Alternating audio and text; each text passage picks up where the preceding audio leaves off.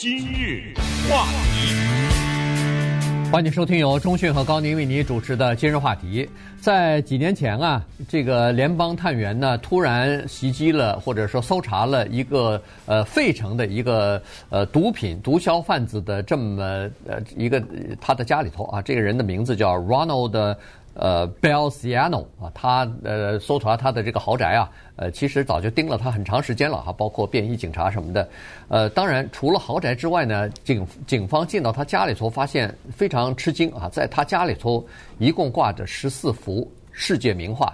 再一看，诶，这些画都是真的，不不是赝品啊，不是这个呃其他地方买来的这种呃模仿模制的仿仿制品，这些画。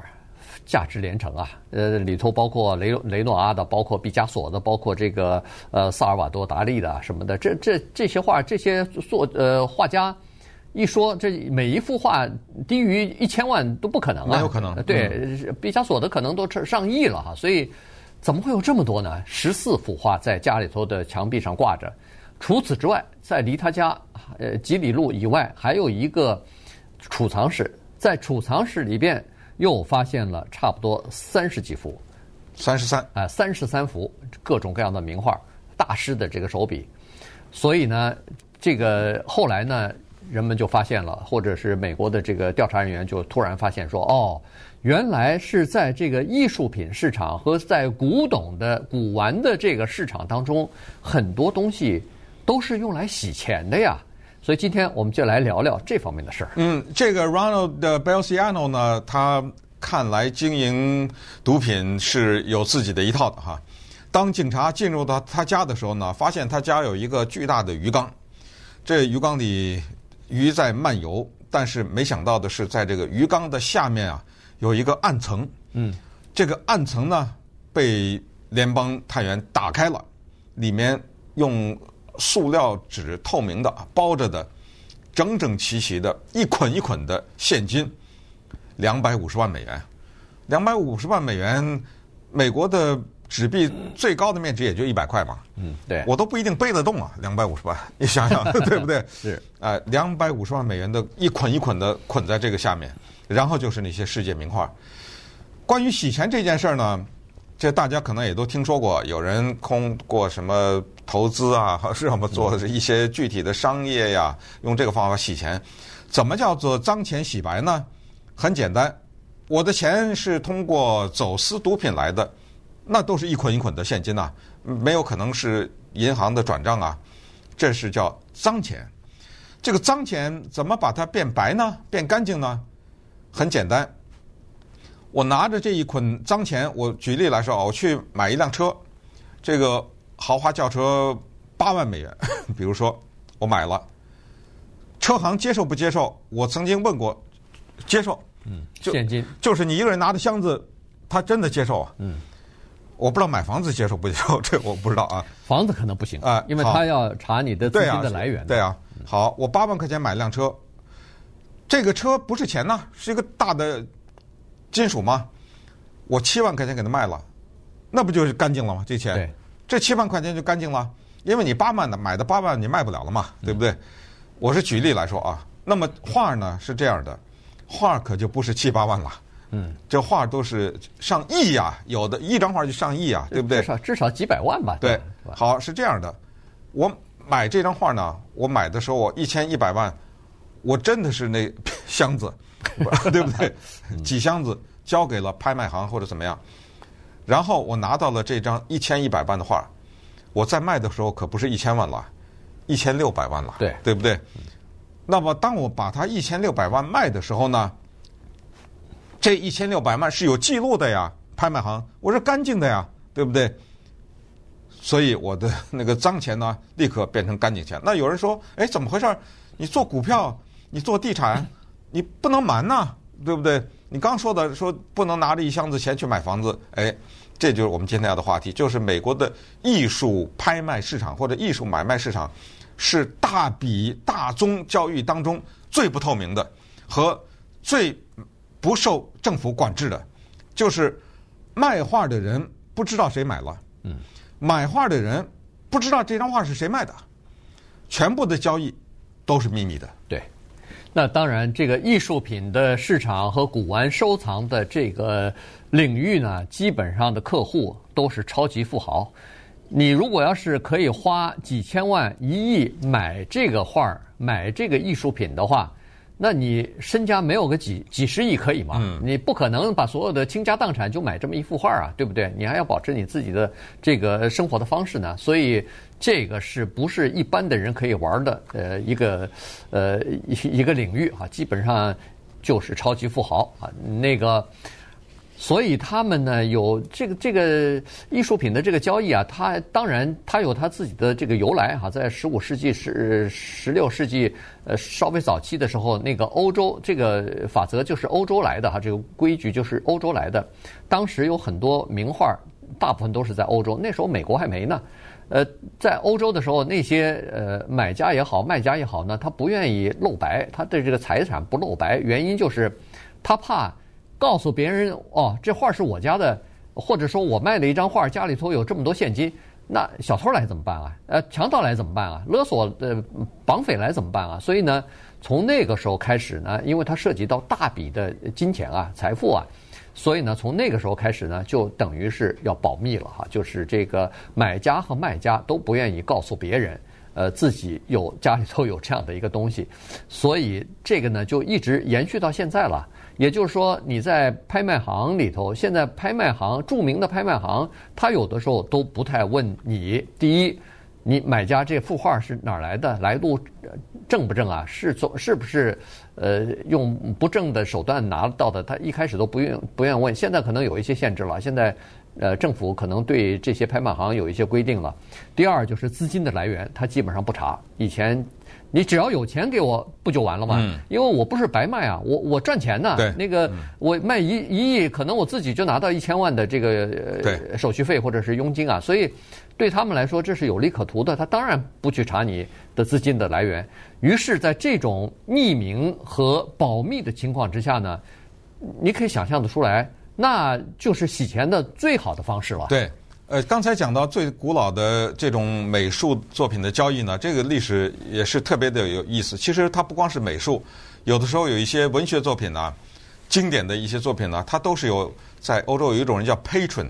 什么叫 patron 呢？就是说我付钱来养着你，因为你穷啊，你要写书啊，写什么的，我知道你有这个才能，我付钱让你写这本书，但是条件是你写完以后。得把这部书献给我，嗯，这样我跟着你一起留名啊！我没这能力写这个诗歌或者写这个书，但是呢，我跟你永载史册。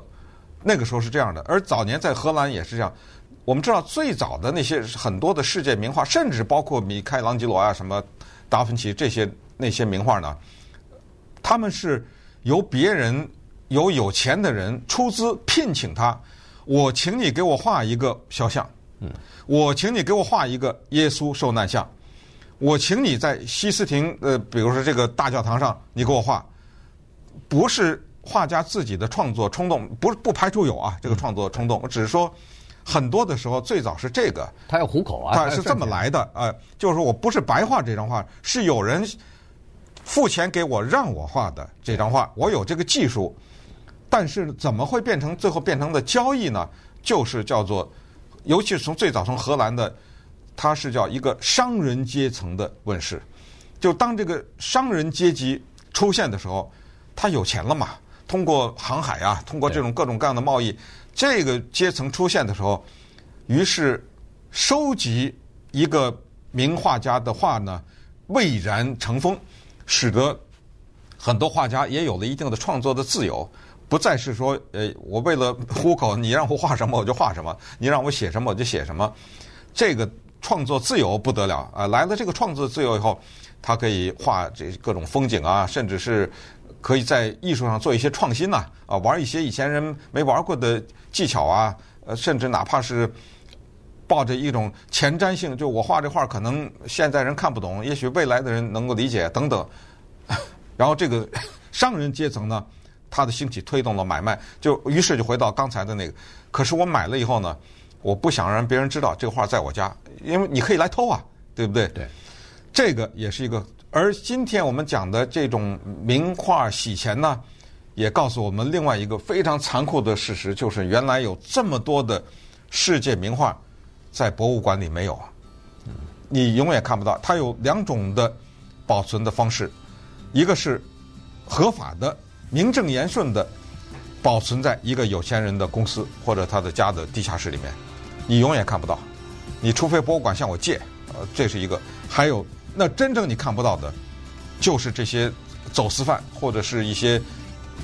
甚至是一些非法的进行的军火的交易啊，就这种玩大钱的这些人，他用画来洗钱的，他藏在他的一个储藏室里。刚才说的这个人的三十三张画，就在一个储藏室里边，就在一个公共的那么一个储存的空间里面，世人都看不到吧？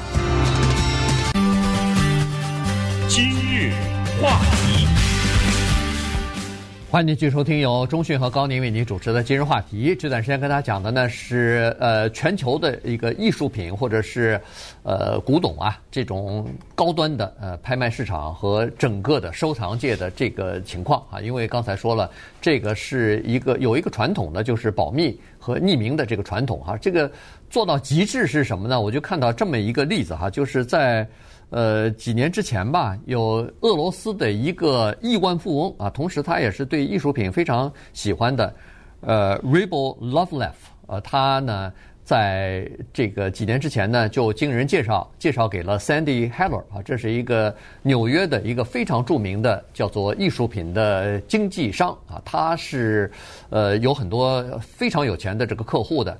后来呢，这个呃亿万富翁就是俄罗斯这个人呢，就通过他。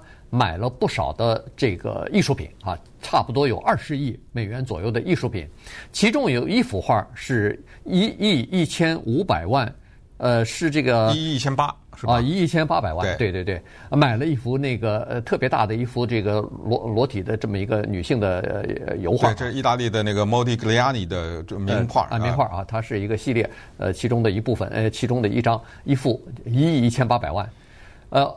然后呢，这个你看，这个保密，买家卖家之间不知道谁是买家，谁是卖家，以及不知道谁出了多少钱，在这儿体现的淋漓尽致。后来这个 Heller Heller 呢就说了，他说这个出售这幅画的人是匿名的，但后来他说出来，是他的一个客户，一个这个对冲基金的经理。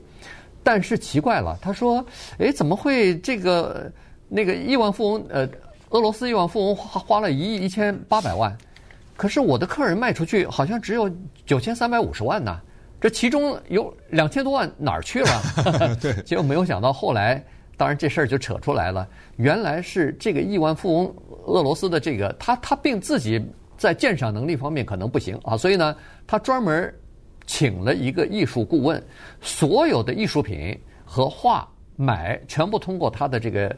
艺术顾问来帮他，要不推荐鉴定这是个真的，然后价值多少什么的，呃，经过他的鉴定，通过他来买进来的，所以现在就发现说，当然现在打官司啊什么，呃，搞得很很就是很丑，就是他的那个艺术顾问在中间加了两千来万的钱，被他自己等于当手续费自己给吞掉了。不，这个骗子，这个是骗局。为什么？为什么说这个是骗子呢？如果是属实的话啊，因为现在有官司。因为，你帮我来介绍买一张画，我怎么支付钱给你？这个是说好的呀。你看，这不是说我今天高兴给点，明天高兴不给，是说每成一笔交易，你拿百分之几，对不对？你拿多少？或者是说我给你一个固定的一笔，对，呃，咨询费或者顾问费，哪能你左手买张画十块，你卖给我十五块，你愣告我十五块啊？对不对？对，这不能这么来啊！那你等于拿两份钱啊。对不对？你赚了那五块，然后还赚了那十块钱的佣金或者多少，还手续费或者我给你的顾问费，这肯定是个骗子。而就是骗子，他有两种产生，一种就是说他天生就是个骗子，对；一种就是对这个有点遗憾，就是他看到了你的无知，对不对？看到你的无知这种情况比较普通，说难听点儿，过去那个。美国的 ABC 电视台跑到一个 Sears 还是哪里修车厂，也是这样啊，对不对？当那个人看到你哦，对车不懂的时候，对不对？那他就漫天要价了，是不是？所以他等于这亿万富翁被骗，这个就说明这个市场是多么的险恶呀，你知道吗？对，一有机会就钻，看到能骗就骗，因为双方都不透明嘛。对，关键是不透明，对对吧？所以呢，今天讲这个话题，为什么就是联邦政府？现在动手了？是其实欧洲先开始的，嗯，欧洲已经要求就是对不起了，我要把它呢和另外一个股票一样的对待。你想现在你想买卖股票？想拎拎着一箱子钱，你想买卖搞点这个名堂，没有一丝一毫的可能啊！这个都堵得严严实实的，各种申报啊，各种什么的。现在联邦政府呢，美国的联邦政府通过了，财政部也加入了，而且还是共和党的参议员来的，就是那个 Portman 哈，这个他提出来，就是说，他说艺术买卖这个市场过去多少年来的叫做自我管制。这个现象一去不复返了。对，我相信你，我相信你一一次两次，对不对？你给我来这个，所以现在有联邦管制。可是联邦管制呢，产生问题。首先，这各种拍卖行啊都不干，因为他得钱多了。你知道他要填多少申报表啊？他得披露多少过去不想被披露的人呢？这些钱是怎么来的？为什么他可以花这么多钱？确实啊，对，你要是一个沙乌地阿拉伯的一个王储，这我认了，我知道你的石油赚的钱。可是这有有一笔来路不明的钱，你必须得告诉我啊！这是谁呀？你告诉我以后，我就得去查呀。你哪来的这么多钱？对，对不对？对。所以呢，这个对呃银行来说，对金融机构、对拍卖行、对这个中间的艺术品的经销商来说，都是一个很大的麻烦。他们都在反对，而且。这帮人的游说的力量也不小啊！嗯、这帮人现在也在国会在进行游说呢，说尽量要放宽。如果这样的话，你呃要求所有的东西都透明的话，首先打破了我们这个行业的传统，其次有一些有钱人他不愿意告诉你。呃，有我们必须要承认，有相当一部分的人是真正的有钱人，他是合法的赚到自己的钱，只不过他喜欢收藏这些东西。呃，走私的那些什么洗钱的，毕竟还是还是少数吧，至少我我想大概不会超过一半哈，所以。这个呢是一个问题。你想，有很多人他不愿意告诉别人，已经到了极致了。他在开开曼半岛，在任何一个这种呃免税的这种天堂注册一个空壳公司，呃，用复杂的这种呃投资的组合，他就是想隐瞒自己的身份嘛。你查不到这个空壳公司到底是谁拥有的，他到底是呃谁拥有多少什么的，他就是为了隐瞒自己的身份，然后买购买这种呃高档的艺术品哈，高端的这种艺术品，所以。这个保密如果一旦被打破，如果一旦必须要知道你的真实身份、你的身家是多少、你这个钱的来路的话，那可能使得整个的这个艺术品的市场呢，会出现非常大的冲击和影响。呃，有一些甚至是中小型的拍卖行或者经销人倒闭了，呃，倒闭了。对啊，他可能干不下去，因为过去他能够拿到的那些钱，那些人不找他们了，呃，就觉得你现在有这么多的规定。那我就不找你们了，所以这个还是挺有意思的一个问题。我们看一看接下来对整个的拍卖怎么影响吧。